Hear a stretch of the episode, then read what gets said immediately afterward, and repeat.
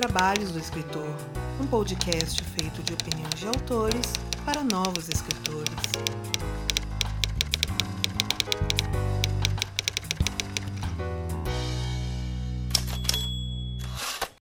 Muito do que toca este podcast vem diretamente de todas as pessoas que nos apoiam, seja através do Catarse, seja através do Padrim, e a partir da categoria bronze elas são citadas aqui no episódio, então fica aqui o meu muito obrigado para Aline Viana da Cruz, Ana Lúcia Merege, Carolina Vidal Décio, Clécio Alexandre Duran, Daniel Rossi, Daniel Luiz de Paula Mendes, Daniel Malaguti, de Toledo, Diana Passi, Diego Mas, Elias de Araújo, Roma Neto, Gabriel Mate de Moura, Gabriela Jesus Moreira, Gustavo Aranha, Ian Fraser, Janaína Bianchi, Janito Ferreira Filho, João Marcelo Conte, Cornetê, Karen Soarelli, Mike Bárbara, Margarete Bretoni, Michel Costa, Paola Siviero, Rafael Rodrigo dos Santos, Ricardo Balbino de Souza e Rubens Travassos Augusto Filho. E se você, assim como eles, quer ser citado aqui na nossa parte de recados e quer ajudar com a continuação deste podcast e também dos nossos outros projetos, faça sua parte através do link padrim.com.br barra 12 trabalhos e torne este podcast mais digno dos seus ouvintes.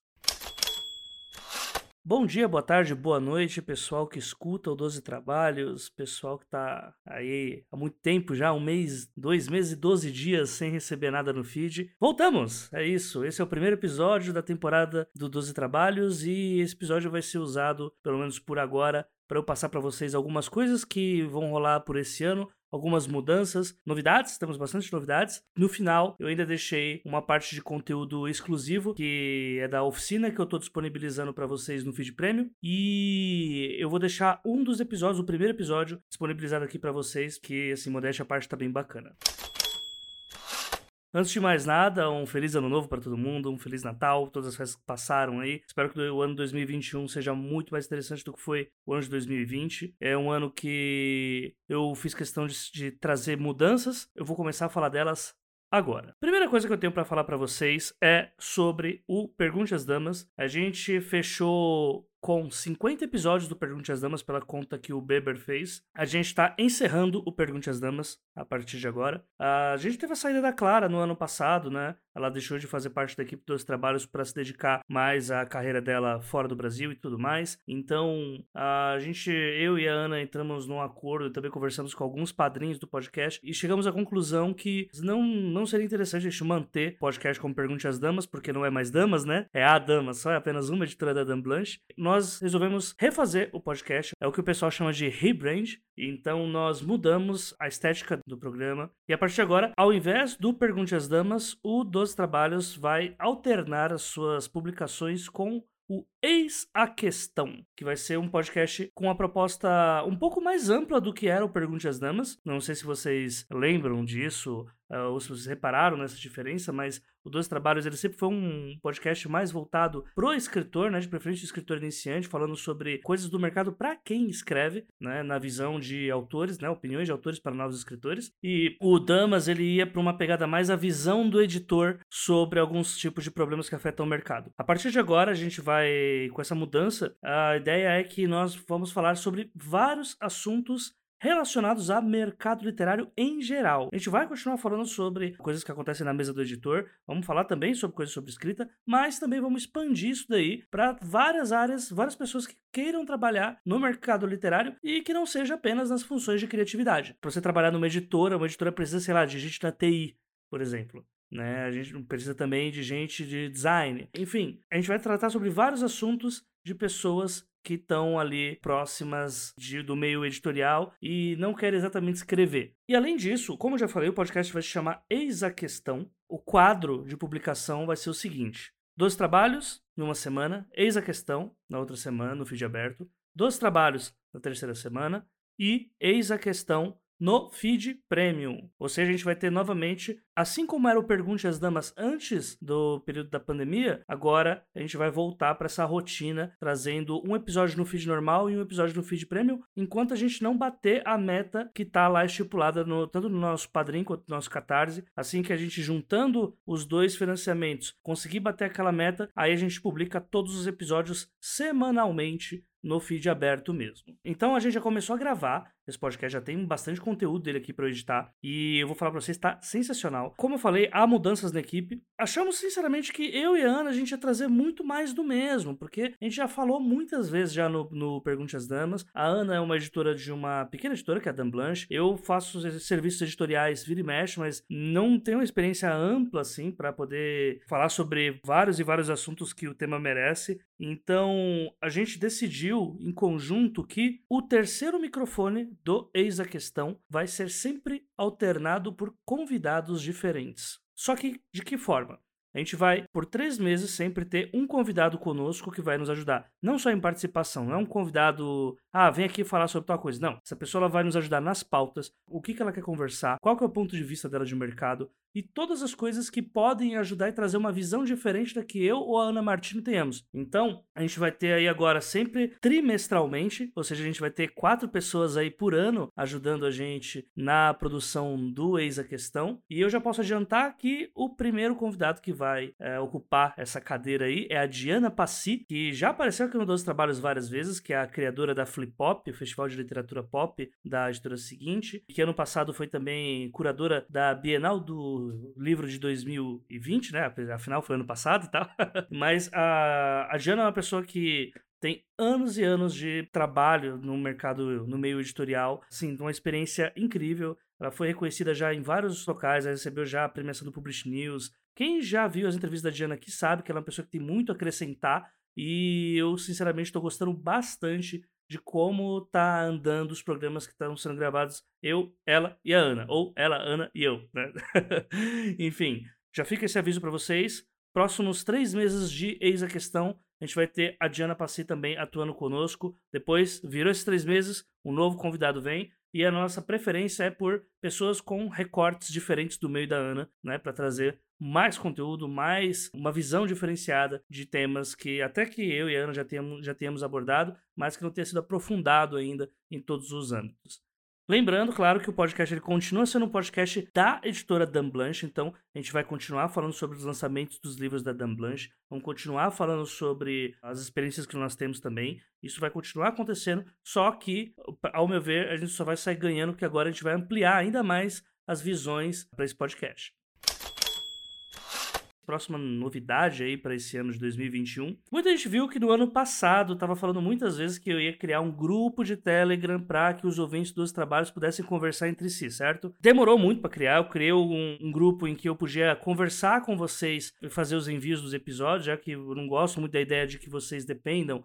É, que tô, na verdade, eu não gosto da ideia de depender de uma rede social ou se não só do feed de podcast, ou para quem é, escuta pelo Spotify. Spotify também não notifica direito quando tem o lançamento de um episódio novo e tudo mais. Então, a ideia para mim era colocar um canal onde vocês pudessem entrar e iam receber os episódios e informações de bastidores do 12 Trabalhos. Agora, eu também tenho já ali o grupo que é para interação dos ouvintes. Vocês vão poder conversar entre si, vocês vão poder continuar conversando sobre o episódio. E esse grupo vai estar tá linkado aqui na postagem desse episódio. Se você estiver escutando pelo browser, se você estiver escutando pelo agregador de podcast, estiver escutando pelo Spotify, eu não sei se vai aparecer. Mas qualquer dúvida, é só você ir lá, Twitter do 12 Trabalhos, arroba os 12 Trabalhos, e lá eu estou especificando direitinho como que entra nos grupos de Telegram. Grupo Telegram vai ter para quem? Para todos os gostos. Esse grupo que eu falei, que é só de notificações, onde eu passo informações sobre bastidores, sobre com quem que eu tô gravando, sobre com quem que eu vou gravar, faço enquete, essas coisas, e não há interação, você vai poder fazer comentários nos posts que eu colocar lá, tudo, tá tudo bem, né? Esse eu aconselho até para quem não gosta de ficar recebendo um milhão de notificações, né? E o outro grupo para quem quiser interagir com outros ouvintes, quiser levantar projetos, precisar de leitura beta, precisar de, uh, enfim, realmente um network ali para quem tá escrevendo, conversar, trocar ideias entre si, que é uma coisa que eu gosto muito e acho que é muito necessária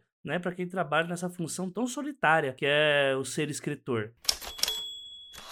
Por último, eu tenho que passar para vocês que eu estou disponibilizando uma oficina no feed prêmio do 12 Trabalhos. Ah, Jota, mas por que no feed prêmio? Porque a gente precisa arrumar um jeito de pagar as contas. A realidade é essa e foi uma coisa que eu achei que seria legal fazer enquanto tivesse nesse período de férias. Então, não, eu não parei. Eu li muita coisa para ajudar a fazer a oficina em formato de áudio. É, essa oficina se chama Mapa de Conflitos é uma, um conjunto de coisas que eu aprendi sobre criação de conflitos em cenas e capítulos e tudo mais. A ideia é que essa oficina ajude pessoas que não saibam como entrosar os conflitos de uma história um atrás do outro, que é o que sentar entre os, meus lemas, que é que, que isso faz com que o leitor continue a virar páginas até o final. Então, é uma oficina assim que eu vejo, eu sinto muita falta. Todas as leituras críticas que eu peguei como, como freelancer, eu sempre via esse problema rolando, assim, é... e conversando, assim, com outras pessoas que também fazem leitura crítica, eu vejo que é uma questão que, assim, é bastante recorrente no nosso mercado, né? Então, por conta disso, eu decidi fazer essa oficina. São, no final, ela ainda não tá inteira lá, é... essa semana vai a última, a penúltima parte, na verdade, e eu vou ainda fazer uma última, dedicando apenas a perguntas dos ouvintes. Então, se você quiser ter acesso a essa oficina, é só você é, contribuir com o Catarse ou com o Padrim. A partir de 15 reais você já tem o acesso ao feed prêmio. Esse acesso você recebe via e-mail e através do e-mail você vai ter lá a, um passo a passo de como que você consegue acessar o feed prêmio pelos agregadores de podcast. Tem imagens bonitinho lá. Caso você queira acessar pelo browser, também tem lá o link do browser para você acessar. Vai estar tá lá no site. Você coloca lá conteúdo exclusivo e aí vai aparecer para você colocar usuário e senha. Usuário e senha que eu sempre envio pros e-mails dos padrinhos. Todos os meses, ali no quinto, sexto dia útil, que, o, que as, os financiamentos coletivos já atualizaram para mim quem que pagou, quem que não pagou e tudo mais, faço o envio dos e-mails para aqueles que contribuíram para o mês anterior. Então, assim, há um tempo atrás, no, algo que eu tenho que levantar aqui para vocês, no ano passado, é, por um tempo, a gente teve alguns problemas no feed prêmio, alguns problemas relacionados ao link que eu estava enviando para vocês, e agora tudo isso foi resolvido. Como eu vou fazer um trabalho muito mais forte agora em 2021 com relação ao conteúdo do feed prêmio, eu fiz questão de trabalhar melhor esse, esse local, né? Acho que vai esse ano a gente vai ter muito mais conteúdo lá. A gente já tem alguns episódios, tanto Pergunte às Damas quanto dos trabalhos, que só foram pro feed prêmio, né? E aí vocês assinando, vocês vão ter também acesso a esses episódios. E agora também vai ter a oficina Mapa de Conflitos, que eu vou deixar ela disponível lá até metade de março. Lembrando que o último episódio vai ser uh, eu respondendo algumas perguntas do pessoal sobre essa oficina, qualquer dúvida que tenha surgido, e é um material aí que eu chuto, que lógico, porque não tem como eu saber qual vai ser o tamanho do episódio de perguntas, mas eu chuto que vai ser um conteúdo aí de pelo menos umas quatro horas só falando sobre escrita criativa, só falando sobre as coisas que eu aprendi lá no início, coisas que eu já aprendi de livros técnicos, oficinas que eu já fiz, uh, e muita coisa também da época que eu fazia acompanhamento mesmo com o editor e tudo mais. Então, eu aconselho, muitas pessoas, modéstia à parte, muita gente está elogiando, então eu faço esse convite aí para vocês. E também, aqueles que tiverem acesso ao feed prêmio também vão receber os nossos conteúdos exclusivos que começarão a partir deste mês. Ou seja, no Exa Questão, que eu expliquei lá na frente, lá no começo do episódio, eu precisava fazer explicar aí lá no começo para chegar aqui. Todo dia que a gente está gravando o Ex a Questão, eu, Ana Martino e Diana Passi estamos fazendo o que eu estou chamando de diário de escrita. De 15 em 15 dias a gente está se juntando e falando sobre o que, que nós fizemos com relação ao mercado literário naquela semana. Seja escrita, seja marketing, seja é, leitura crítica de livros, seja criação de conto, montagem de antologia, convite para algum lugar, lançamento, não importa. A gente está fazendo esse diário para também dar uma noção para vocês que escrevem como que funciona esse mercado, para quem já atua nele, para quem, por exemplo, no meu caso, paga as contas com o mercado literário. Então, eu acho que é uma boa também para uma boa ideia para sentir como que é a vida de quem trabalha com esse ramo, com todas as suas dificuldades, todos os seus meandros. E lógico, né, uh, o nosso financiamento coletivo, como eu já disse, sempre é bom se a gente conseguir aumentar essas metas. Tem metas para outros podcasts também, como por exemplo o livro ao vivo, né, que enquanto eu tô gravando esse podcast para vocês, já tá com um ano que nós fizemos o lançamento da antologia As Crônicas da Unifenda com a Plutão Livros, que saiu do livro ao vivo. De um podcast, ele acabou gerando uma antologia e dando chance para várias pessoas aí poderem trabalhar em seus respectivos contos e ter até um primeiro lançamento no mercado. Foi uma coisa muito legal que a gente conseguiu fazer. Então, há recompensas, há várias coisas ainda que eu vou mudar, há outras novidades ainda que eu vou passar para vocês, mas que ainda não tá na hora. Eu imagino que vai ser um ano bem legal, assim, bem diferente pro 12 Trabalhos e agora pro Essa Questão também. A gente chegou à marca aí de 120 episódios publicados já, veja só, nem parece, né?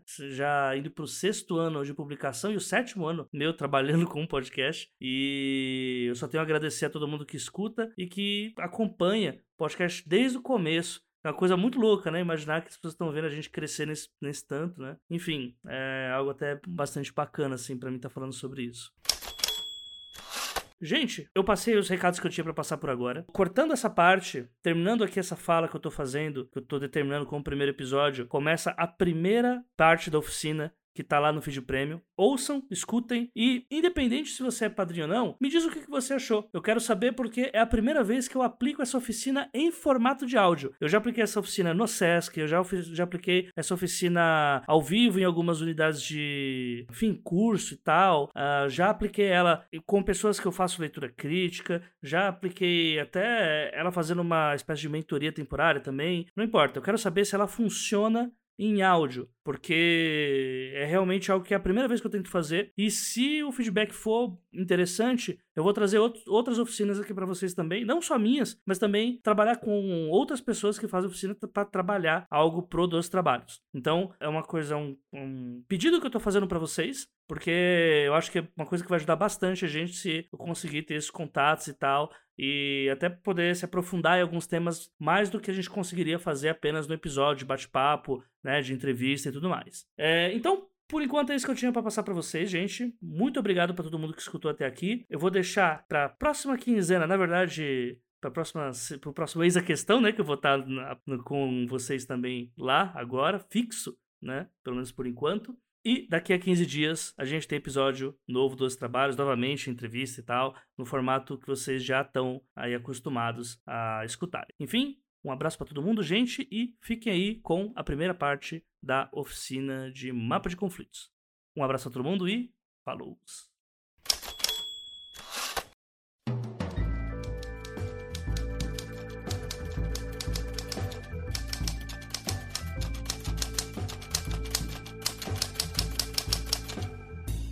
Bom dia, boa tarde, boa noite, aqui é o AJ. E se você está escutando esse áudio é porque você faz parte do grupo de financiadores aí do podcast Os Dois Trabalhos do Escritor.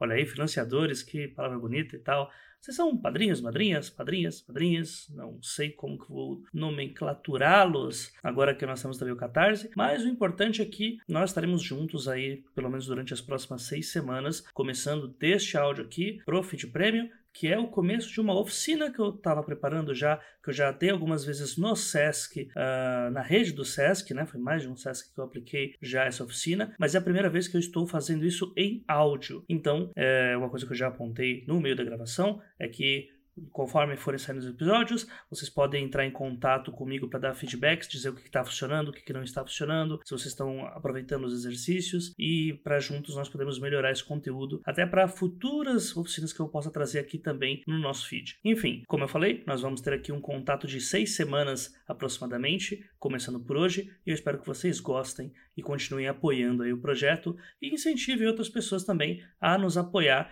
para que eu não só tenha tempo também para poder pagar minhas contas, mas também para produzir mais conteúdo para vocês. Um abraço para todo mundo e bora lá para a parte da oficina. Abraço.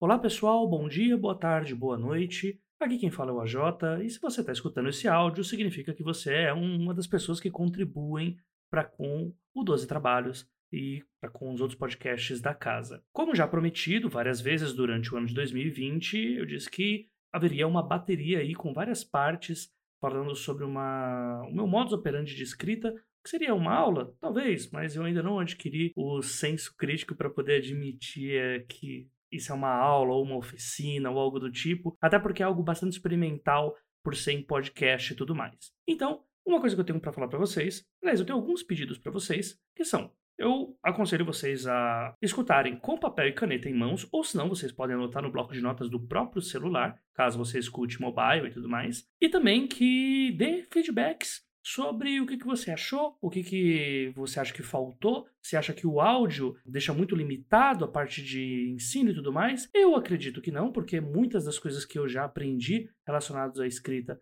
foram por áudio e além disso, muita coisa do que eu vou passar para vocês aqui não vai fugir muito do nível de explicação que eu faço no próprio podcast. Então eu espero que eu consiga aí burlar essa barreira do áudio, o que seria muito mais fácil em vídeo, mas por questões aí de logística eu não consigo fazer para vocês. Então, por enquanto, eu vou deixar desse jeito e disponibilizando aqui no feed premium para que você possa escutar e possa aí acrescentar o que eu vou passar, caso sirva, né, ao seu modo de escrita. Lembrando que muito do que eu passo aqui são as experiências que eu tive. Muitas das coisas que eu falar aqui, vocês já vão ter visto em alguns manuais de escrita, é, ou são em alguma oficina. Muitas das coisas também que eu aprendi com consultoria, que eu já fiz lá no início, eu estava começando a escrever, eu fiz uma consultoria, eu aprendi bastante coisa. E muitas dessas coisas, apesar de, lógico, eu não vou entrar aqui numa parte de, nossa, cópia de tudo aquilo que eu já aprendi, anoto tudo e vou agora capitalizar em cima de coisas que eu já consumi. Não, eu quero mostrar para vocês como que eu adaptei boa parte dessas coisas para minha vida como escritor, para o meu modo de trabalhar e principalmente no que se refere à criação de cenas complexas e tal, que é algo que pelas leituras críticas que eu já tenho feito bastante, né, pelo menos durante o ano de 2020, é algo que eu vejo que faz falta um pouco mais e que pelo menos para mim essa ferramenta, esse modo de ver a escrita ajudou bastante, funcionou muito bem para que eu conseguisse me guiar mais pela história e não ficar tão perdido. Eu imagino que essa oficina, mini oficina em formato de podcast, vai ter cerca de seis episódios, imagino eu, né? São seis partes, e em cada uma delas eu vou abordar um ponto dessa teoria aí que me foi ensinada e que eu apliquei aí do meu próprio jeito. Bora lá! Eu acho que vale a gente começar a falar aqui para que vocês entendam sobre muito do que já foi dito no Dois Trabalhos, sobre aquela ideia de o escritor que é jardineiro, ou o escritor que é engenheiro, ou o escritor que é arquiteto, e insira aqui a profissão do escritor, que vai fazer uma analogia sobre como que ele performa na hora de criar o seu, a sua escaleta, todo o storyboard ali da sua história. Então, assim, eu não vou focar nessa parte, eu acho que já há muita coisa relacionada à estrutura de narrativa que vocês já viram aqui no Doze Trabalhos, no podcast oficial mesmo, em outros podcasts também, como Curta Ficção. O canal do Vilto Reis também é bastante importante uh, nesse ensinamento de escrita há muitos anos já. Também temos o canal da Avlange Kende, né, o Fixomos, e que também vale muito a pena vocês darem uma olhada para caso tenham dúvidas relacionadas a esse ponto. Eu vou tentar entrar aqui numa questão um pouco mais micro, que não é sobre a forma como se planeja o livro do começo ao fim, mas sim como você planeja as cenas que estarão impostas nesse livro. E eu parto do argumento em que o livro ele é constituído de um conjunto de cenas e que uma precede a uma sucede a outra até que a gente consegue chegar num final. Sendo mais claro, primeira parte do livro vai acontecer tal coisa, segunda parte vai acontecer tal coisa e terceira parte vai acontecer o final. Eu não vou muito nessa linha, como já disse, eu vou ir para o que quais são as cenas que você vai colocar dentro desse começo, meio e fim. Como que eu vou saber uh, quando é a hora de criar aqui uma situação conflituosa? Como que eu vou fazer com que a pessoa continue virando páginas para a gente não cair naquela ideia de que o importante é o plot twist do livro, ou senão o importante são as cenas de virada que fazem com que a história mude completamente. Ou senão, como que eu vou é, deixar para o meu leitor uma sensação de que ele não está sendo enrolado até chegar até o final da história? Essas são coisas que, para mim, são muito importantes porque se tem uma coisa que eu não gosto é de ser enganado, sabe? provavelmente vocês também, acho que ninguém gosta de ser enganado, mas uma história que ela não anda é porque alguma coisa está acontecendo de errado. E se essa história vai caminhar apenas para a palavra fim, sem ter um incentivo, sem um leitor que vai ser permanentemente alimentado enquanto o contrato com aquele livro foi assinado, não vale a pena, certo? Então, o que eu quero colocar aqui para vocês é o desenvolvimento dessas cenas e a análise de conflitos delas. Eu apelidei essa oficina de mapa de conflitos porque eu não quero falar apenas sobre como criar conflitos, mas também sobre como que alguns tipos de conflitos podem ser interessantes para um tipo de história ou para outra. E no caso, quando eu falo sobre conflito, se eu vou ter uma história que ela é muito mais introspectiva, uma, uma história com dilemas uh, psicológicos, que a gente encontra muito no, na alta literatura, né? na literatura mais de linguagem e tudo mais, há uma grande tendência de no, dos conflitos serem muito mais pautados não pela parte física, mas sim por conflitos internos que vão ser o personagem discutindo consigo mesmo, ou senão o, o personagem interagindo politicamente com outros personagens. Uh, do contrário do que seria, por exemplo, uma história de ação, um thriller, por exemplo. Um thriller que ele vai ter um foco muito maior em se o personagem está mancando ainda ou não, se o espaço que você está ele é protegido para algum possível assassinato que você vai receber. Enfim, são muitas as alternativas dependendo do gênero que você está. Se você está numa história de romance, por exemplo, os dilemas são muito mais é, relacionados ao sentimento de um para o outro. A gente entra naqueles clichês, por exemplo, como da moça que gosta de um cara e aí ela deixa os livros caírem perto dele e isso deixa ela com muita vergonha, ela já não tem confiança em si mesma. Então, isso acontece, essa cena é colocada ali porque você está mostrando para o leitor que ela não tem confiança em si própria, que ela se considera meio fracassada, que de certa forma também é um laço que vai ser é, criado entre os dois personagens, já que o, o garoto ou a garota vai ajudar ela a pegar os livros no chão, né? Mas esse conflito ele é escolhido por conta de como que a personagem é e como que será essa história.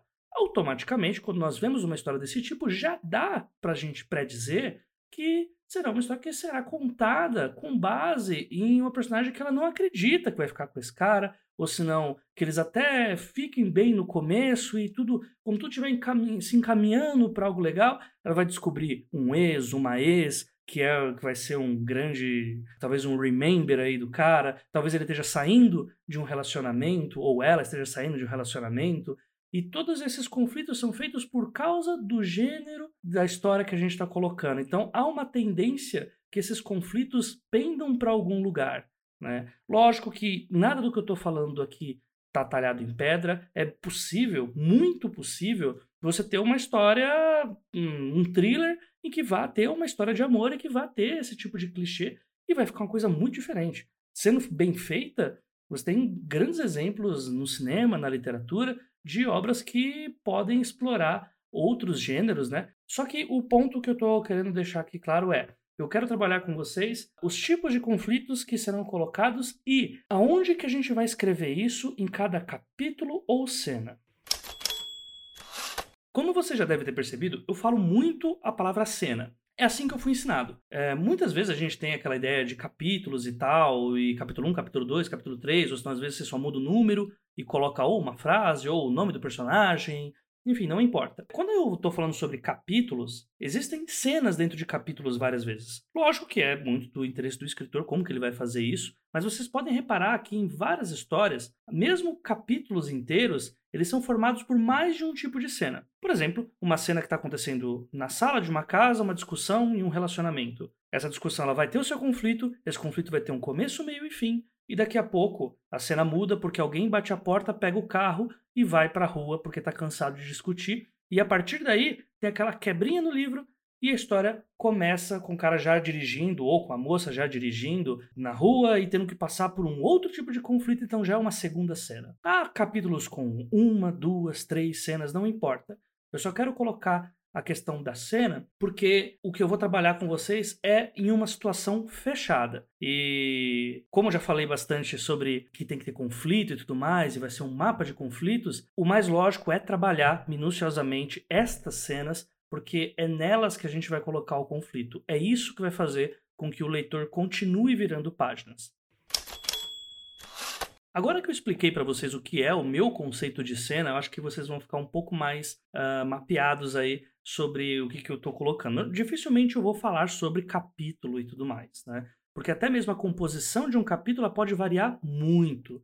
Né? Inclusive, um dos convidados do 12 Trabalhos na primeira temporada, que foi o Gustavo Magnani, vocês podem escutar esse episódio, o episódio de número 7B, se não me falha a memória agora, em que ele fala sobre a composição dele, em que ele primeiro escreveu tudo de forma linear e depois simplesmente misturou as cenas uh, da forma que ele queria para fazer uma história não linear. Então, eh, esse é um bom exemplo de como uma estrutura de capítulos não vai ser importante para a gente falar aqui, sim sobre as cenas. Há vários livros que começam com o que a gente chama de as portas do inferno já abertas. Né? Eu sempre me esqueço a pessoa que tem essa frase. Eu juro que eu vou melhorar nesse ponto, mas a dislexia ela não me deixa. Então, o que a gente fala que é iniciar com as portas do inferno abertas é que a história já começa com o conflito. E nisso a gente pode ter como exemplo uh, o Clube da Luta, do Chuck Palahniuk, onde a história já começa com um personagem com uma arma na boca, no topo de um prédio. Tyler está com a arma na boca dele, ele está para morrer, e ele vai começar a contar a partir dali como que essa história chegou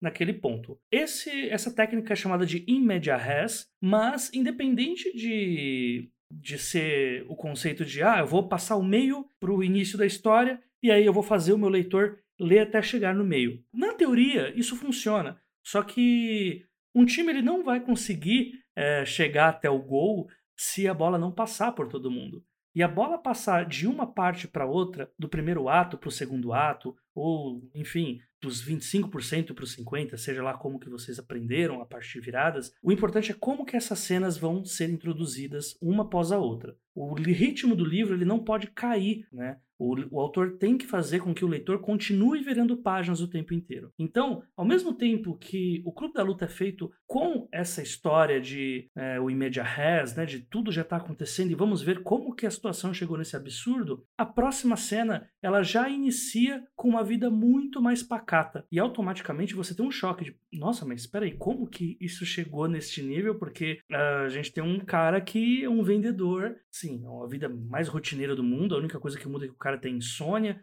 mas enfim, como que isso vai chegar aí? Isso também é uma forma de ver o conflito. E cada livro que vocês forem lendo, eu espero que vocês estejam, inclusive, vocês podem lê-los com essa perspectiva de, nossa, mas tá, tá tão longe do fim, como que o autor tá me prendendo nessa história? E aí você vai analisar como que cada cena dele tá conversando com você. Como que ele tá te dando tanto uma ideia de isca e ele te dá a comida depois, ele deixa você com fome, depois ele te dá a recompensa, quanto a parte de viradas mesmo. Eu vou aqui agora na próxima parte falar para vocês sobre os seis elementos que uma cena tem, né, que foi a forma como eu aprendi e que você pode encontrar em livros como o Manual do Sid Field, que é uma coisa muito mais voltada para o cinema, mas também funciona bastante para literatura. Você também pode encontrar isso no Story do Robert McKee também. Inclusive, Story é um ótimo livro assim para ter esse tipo de técnicas de tensão.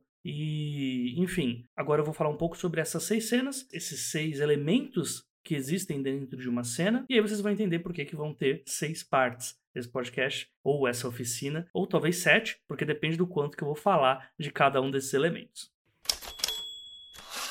Quando eu comecei a escrever, eu não tinha ideia alguma do que eu estava fazendo, eu escrevi apenas por instinto.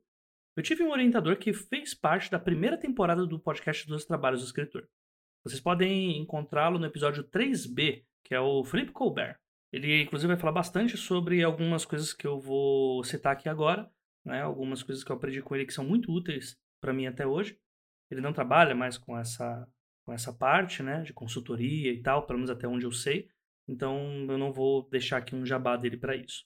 Mas o ponto é, a forma como que ele me ensinou a criar uma cena, ela parte de dois princípios, chamado criação e sequela. Na verdade, a parte de criação ele chama de cena com C minúsculo, mas como a gente está em áudio, eu vou colocar como criação, que acho que vai ficar um pouco mais fácil da gente entender. No fim das contas, quando a gente vai criar uma cena, a gente tem que ter em mente que é necessário que haja um objetivo. E esse objetivo, normalmente, ele, o objetivo nosso como escritor é levar o personagem do ponto A ao ponto B. Sempre será isso.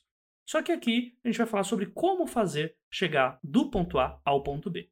Essa parte de criação e sequela são duas partes de uma história que se resumem a como que você vai criar o conflito e como que você vai resolver, certo? Acho que fica fácil a gente falar dessa forma. Vocês podem inclusive anotar isso, é, como criar e como resolver. E cada um desses pontos vão contar com três elementos. E esses três elementos são o que eu vou trabalhar nas próximas partes dessa oficina que eu estou passando para vocês. Os três elementos para a criação de uma cena são objetivo, obstáculo e desastre. Ou seja, No objetivo, eu vou traçar para o meu leitor que o meu personagem vai do ponto A ao ponto B. Eu vou passar qual que é o objetivo do meu personagem. É assim que a história já começa. Eu começo apresentando meu personagem, quais que são as piras dele, como que ele se veste, como que ele fala, mas eu já tenho que chegar mostrando qual o objetivo do personagem. Porque fazendo isso, eu já deixo o leitor atento sobre, ó, o contrato é esse. É essa história que você vai ver. A gente passa depois para obstáculo. Eu vou colocar aqui um objetivo, um exemplo bem, bo bem bobo, para que vocês entendam. Porque é a partir desses conflitos que a gente consegue criar uma narrativa. No fim das contas, narrativa é conflito, ficção é conflito. É possível você fazer um livro sem um ou outro elemento desses que eu vou citar. O que é impossível é você criar uma história, uma ficção sem conflito. Aí se torna uma outra coisa. Provavelmente vai ser o autoajuda, ou enfim, até em biografias ou autobiografias você vai ter conflito para que a pessoa continue virando páginas. Então vamos lá. A primeira parte, como já falei, vai ter o objetivo. Vamos colocar aqui um exemplo bem porco, com uma galinha que quer atravessar a rua. Eu já coloquei aqui um objetivo. A gente sabe que temos uma galinha, o ponto A dela é um lado da calçada, o ponto B é o outro. Uma coisa extremamente simples. Só que se eu começo uma história assim, automaticamente o meu contrato com o leitor é: agora eu vou te mostrar como que ela vai atravessar a rua e por que, que eu tenho que contar essa história. Depois disso, vem o obstáculo. Eu posso colocar nessa história que enquanto a galinha vai atravessar a rua, tá chovendo. E ali no vão, entre a calçada e a rua, tá se formando um pequeno riozinho, uma pequena correnteza, que se ela pisar errado, ela pode ser levada, ou ela pode cair, ou ela pode se machucar ou ela pode, sei lá, torcer uma das patas e ela não vai conseguir pular a outra parte. Então aqui a gente já tem um pequeno obstáculo. Isso já deixa o leitor já a fim de saber, bom, vamos ver até onde vai a história desta galinha, né? E vamos colocar que essa galinha ela consegue passar, foi um pequeno obstáculo apenas, é só para deixar o leitor um pouco ali aflito, né? E aí vem a terceira parte, que é o desastre. Quando a galinha está passando por isso, tá passando pela rua, né? Tá difícil a passagem, porque tá chovendo cada vez mais forte, e aquele laguinho que estava se fazendo aquela correnteza está começando a aumentar, então ela tem que chegar logo do outro lado, porque senão ela talvez não consiga, vai ficar no meio do caminho, e aí começa a vir de longe um caminhão. Um caminhão que está vindo numa velocidade muito grande. A gente pode até colocar que é numa BR isso. Essa galinha precisa urgentemente passar pela rua. Entende como o conflito da história começa a reinar a partir daí? É uma história boba. Você não sabe quem é essa galinha. Você só tem a identificação de que é uma galinha que está sofrendo, né? E provavelmente vocês se identifiquem um pouco com isso, porque quem nunca precisou passar, atravessar uma rua e tá chovendo e chuva na cara, e você quer chegar em casa logo, e aí aquele cuidado para não passar nenhum carro. Às vezes até tem a questão do cuidado para o carro não passar numa poça e te molhar inteiro. Então, a gente já tem aqui um conflito em cima disso. Né? A gente tem ali uma história de um animal que quer atravessar a rua e que provavelmente não vai conseguir. Esse é o sentimento de desastre. Quando você faz o leitor realmente ficar aflito. Porra, mas de novo, é isso. E aí, a partir dessa parte, a gente vai para a segunda, que é a sequela. A sequela é a resposta para tudo aquilo que você passou. Então, a partir do momento em que você vai ter a sequela, você vai ter mais três partes, que são a reflexão, o dilema e a decisão. A reflexão é o momento em que essa galinha vai pensar no que, que ela tem fora, o que, que ela tem lá fora. Se ela perecer ali, o que, que vai ser? O que, que ela tem a perder? E é nesse momento que você se identifica mais ainda quando a história do animal for contada. Será que é uma galinha que ela está guardando algumas minhocas no bico porque ela precisou atravessar a rua porque foi só lá que ela achou o alimento que ela vai dar para os pintinhos dela que acabaram de nascer? Será que é isso? Não sei. Talvez ela esteja fugindo de alguma coisa, talvez ela esteja fugindo de um dono que quer assar ela na panela e ela deu sorte e conseguiu fugir. Será que é isso? Não sei. A gente pode trabalhar com várias oportunidades aqui.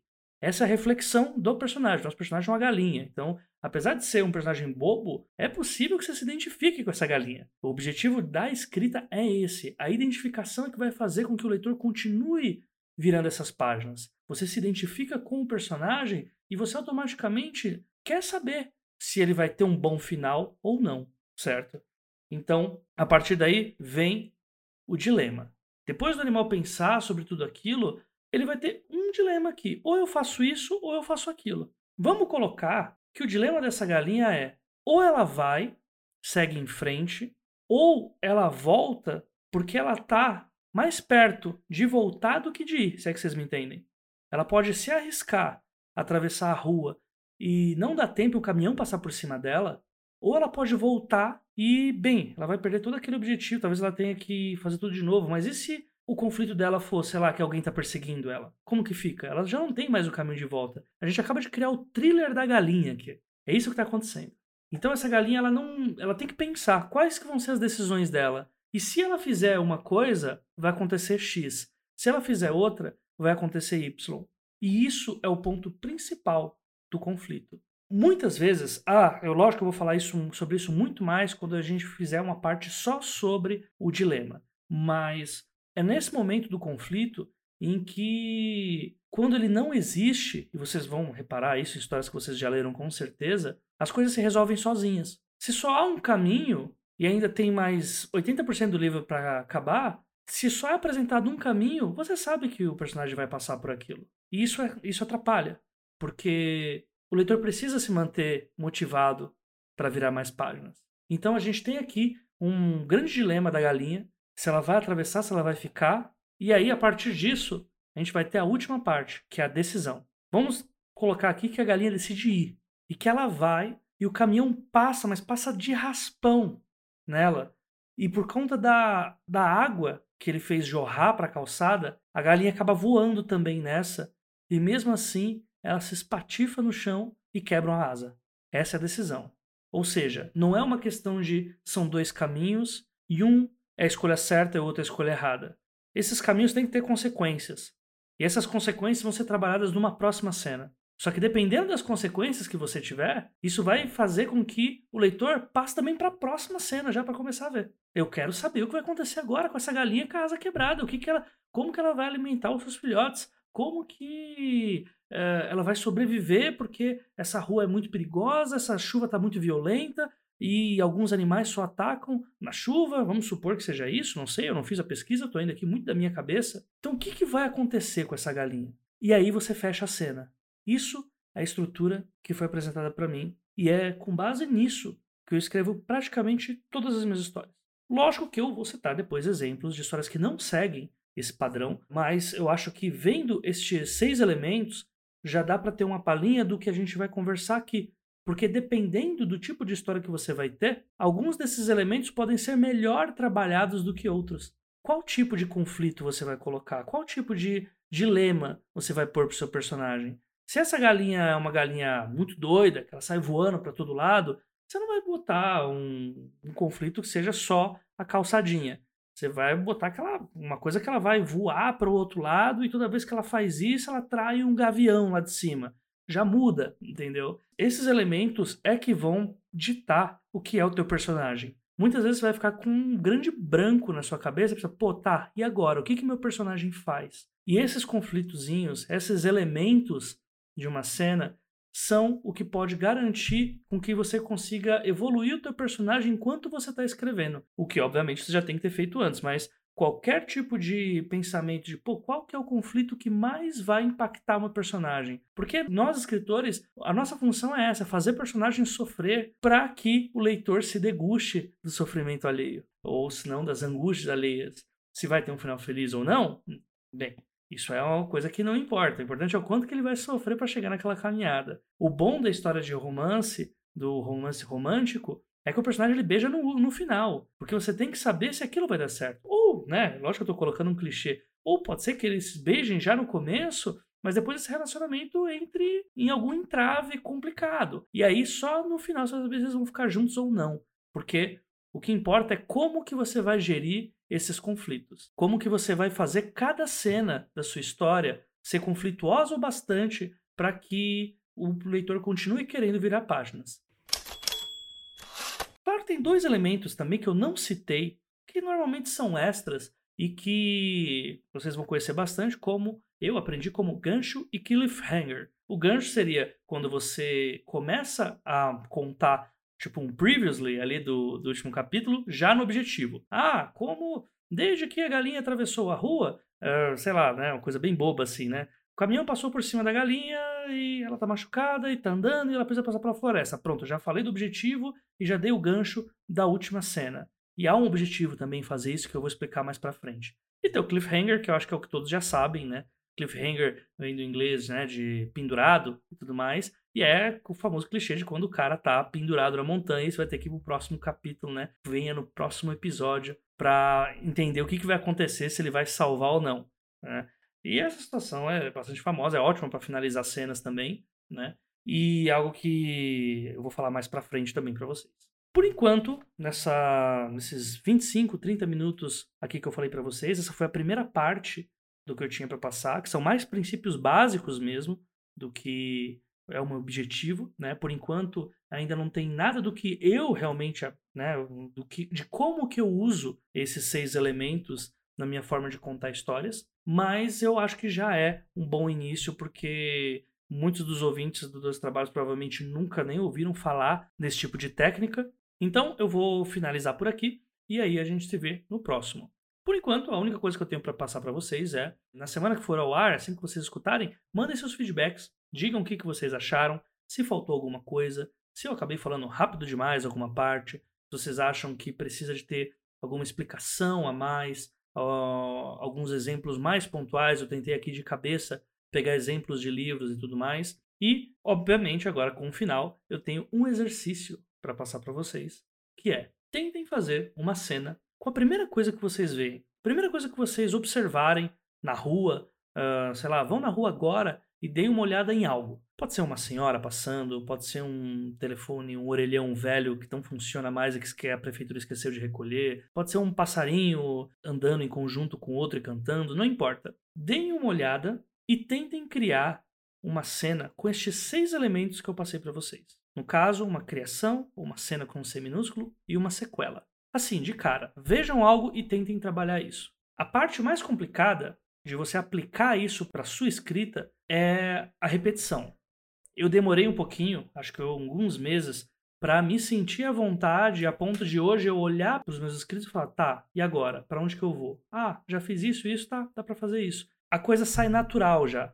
Demora um pouco para acontecer, mas fica esse exercício aqui para vocês, né? Reparem na primeira coisa que vocês verem assim que ficarem da porta para fora de casa, ou estão da janela, mesmo, podem dar uma olhada e criem uma cena com esses seis elementos que eu passei para vocês. E aí, nos próximos, nas próximas partes aqui dessa oficina, eu vou falar mais apropriadamente sobre cada um desses elementos e como que eles podem ajudar a trazer outros tipos de conflitos para sua história, quais que você pode focar mais e como trazer isso de uma forma criativa para o teu texto. Porque no fim, eu só falei o que elas existem, né? Eu só falei que esses elementos existem, mas eu não falei o porquê que você pode usar eles e o que quais são seus ganhos e suas perdas ao optar por essa técnica e tudo mais. Lembrando, logicamente, que não se trata de uma receita de bolo, uh, tá muito mais para realmente um, um guia que você pode usar para si da forma que você quiser. Não estou obrigando ninguém a fazer isso e nem escrever da forma que eu escrevo.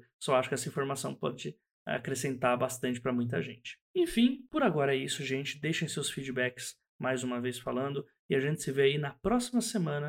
Eu vou deixar mais uma bateria aqui desse mapa de conflitos para vocês. Um abraço para todo mundo e falou!